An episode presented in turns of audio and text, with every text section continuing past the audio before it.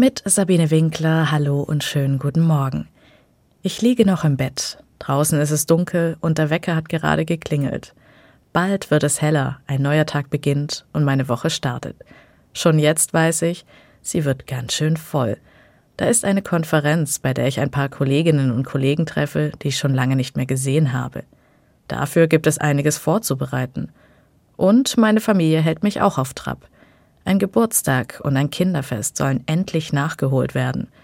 Dann ist da noch die Erinnerung an den Todestag meines Onkels. Sie wird mich sicherlich traurig stimmen. Und dazu, Corona geht gerade rum. Es hat auch uns erwischt. Und wir hoffen, es bleibt nichts zurück.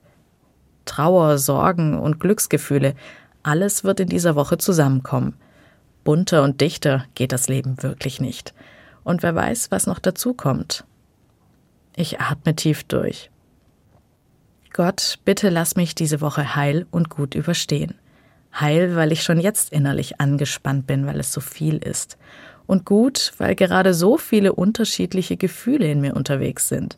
Ich will nicht nur traurig oder sorgenvoll sein, sondern mich auch freuen.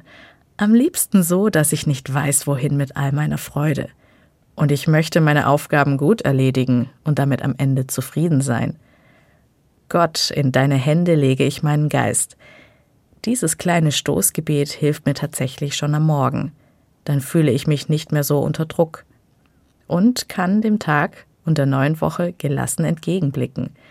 Ich weiß, ich darf mich Gott jederzeit neu mitteilen und ihm Trauriges und auch Schönes in die Hände legen. Ich kann ihm etwas abgeben von dem, was mir zu viel ist.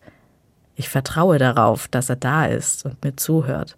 Das tröstet und stärkt mich und dann schaffe ich es viel leichter, die Dinge so zu nehmen, wie sie kommen. Nach dem Stoßgebet stehe ich auf. Ich habe ein kleines Ritual für mich gefunden, das mir hilft, wirklich positiv in den Tag und die Woche zu starten. Was auch immer heute auf mich zukommt, das Erste, was ich an diesem Tag mache, ist hüpfen, mindestens dreimal. Das macht mich nicht nur körperlich munter, sondern auch fröhlich. Man kann nämlich nicht negativ denken, wenn man hüpft. Probieren Sie es aus. Sabine Winkler aus Esslingen von der Katholischen Kirche.